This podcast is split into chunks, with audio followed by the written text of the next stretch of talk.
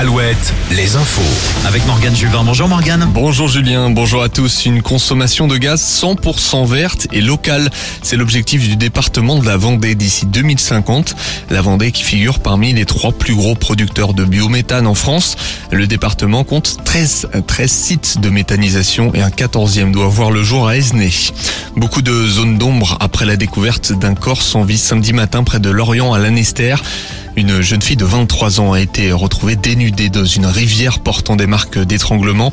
Des témoins affirment qu'une soirée entre jeunes avait eu lieu non loin de là la veille au soir.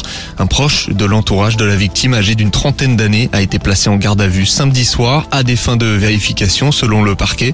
Une autopsie de la jeune femme sera menée demain. À l'international, on prend les mêmes et on recommence. Le président sortant turc Recep Tayyip Erdogan a été réélu président avec 52% des voix. Est à la tête du pays depuis 2014. Il repart donc pour 50 plus. En rugby, le Stade Rochelet termine la saison régulière sur une bonne note. Victoire hier 14-10 contre le Stade français, juste derrière au classement. Un match marqué par des adieux aux deuxième ligne Romain Sazi après 13 ans de bons et loyaux services chez les maritimes.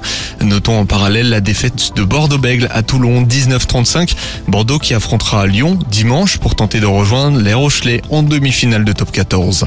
Direction la capitale maintenant pour suivre le premier tour de Roland Garros. Ça commence à 11h avec l'entrée en liste de Kristina Mladenovic. La cinquième mondiale Caroline Garcia jouera à 15h contre une chinoise.